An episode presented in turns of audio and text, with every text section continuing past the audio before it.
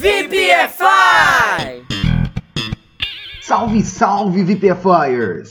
Você é chocolatra? Não fica sem comer um doce em hipótese nenhuma. Se fica sem comer doce por algum tempo, começa a ter abstinência e sair caçando como um maluco pela casa até encontrar alguma coisa que tem açúcar, então a expressão de hoje é para você, que raspa a lata de leite condensado até a última rapinha, sabe? Aquela que não sobrou mais nada dentro. Bom, então a expressão sua é to have a sweet tooth. Traduzindo literalmente, fica ter o dente doce, mas o real sentido da expressão é adorar doce. Usamos essa expressão então para descrever alguém que gosta muito de doce ou qualquer coisa com açúcar, tipo sobremesa, bolo, sorvetes, etc. Se liga aí para alguns exemplos. If you are looking for a candy, go talk to Jenny.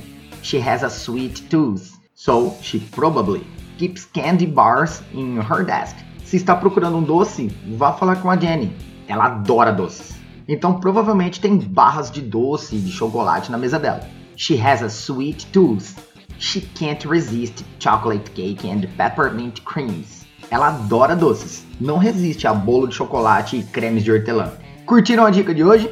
Espero ter ajudado para mais um pouquinho aí no acréscimo do vocabulário de vocês.